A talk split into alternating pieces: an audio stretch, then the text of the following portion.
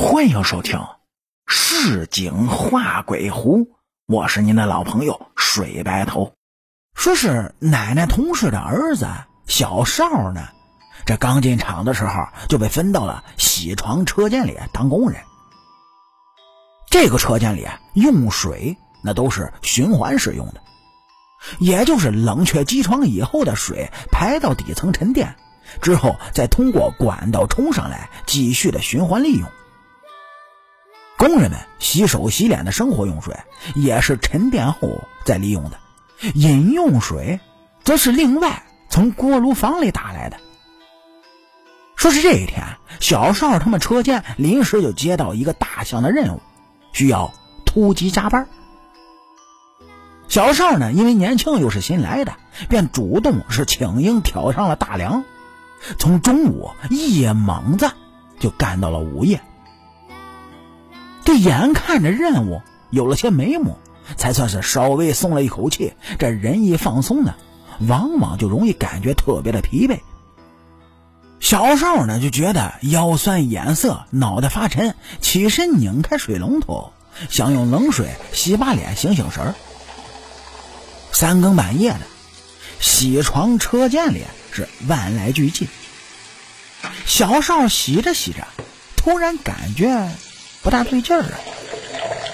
一股子腥臭难闻的味道是直冲他的脑际。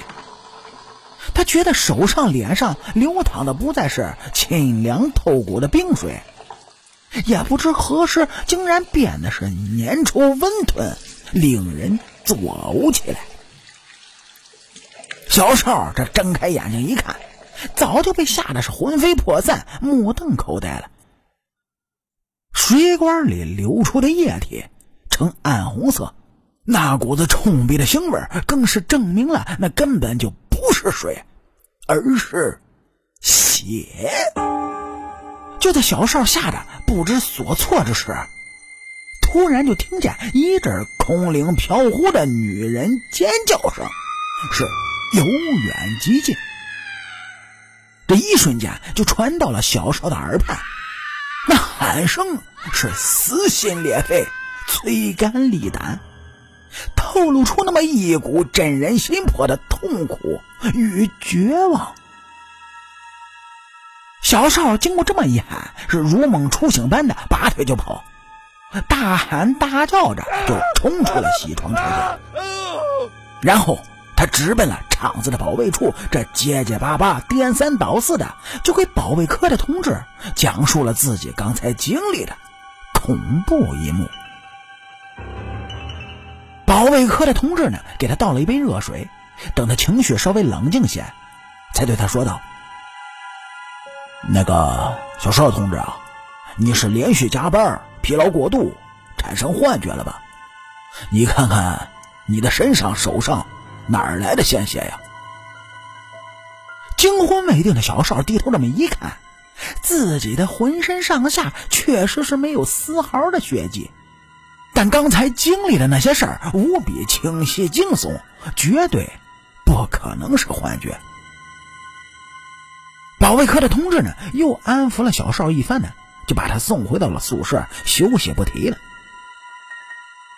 打那以后，小邵是。天黑就离场，再不敢跟车间是逗留一分钟了。这后来，有个年纪大些的老工友就告诉小邵，他那天深夜经历的恐怖事件，他并不是空穴来风了。那是在小邵进厂工作之前呢，这洗床的车间有个副主任。自己那有家有室的，却长期跟车间一个二十出头的女技工保持着不正当的关系。那女孩当初因为是年轻不懂世事，就被车间副主任哄骗着给诱奸了。之后，副主任一直以前途和名声就威胁她。就这样，他们这种明铺暗盖的奸情一直是持续了快四个年头。后来，这姑娘的家里啊，就给她介绍了一名复转的军人。姑娘对他那是一见倾心，这复员的军人也很心仪这个女技工。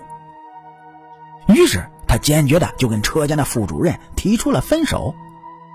可谁成想，副主任居然恬不知耻的告诉他，只要继续伺候好他，他就保证对两人的关系是守口如瓶，绝对不会干涉姑娘和复员军人结婚。否则的话，他就把两个人之间的过往要公之于众。于是，在有一天的深夜里。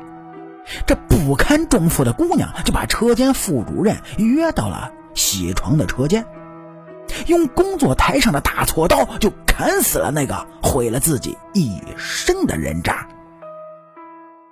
据说啊，车间副主任的脑袋跟脖子就连着那么薄薄的一层皮儿，这全身的血液几乎都被放光了。等人们听见姑娘那绝望刺骨的尖叫声，赶到车间时，她已然是割腕自杀，也是气绝身亡了。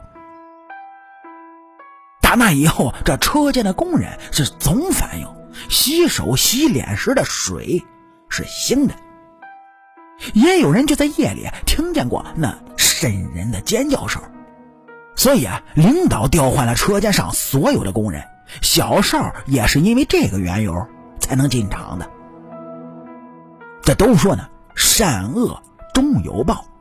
可那无辜单纯的姑娘，只因一时大意误了终生，最终落得是玉石俱焚，引人唏嘘。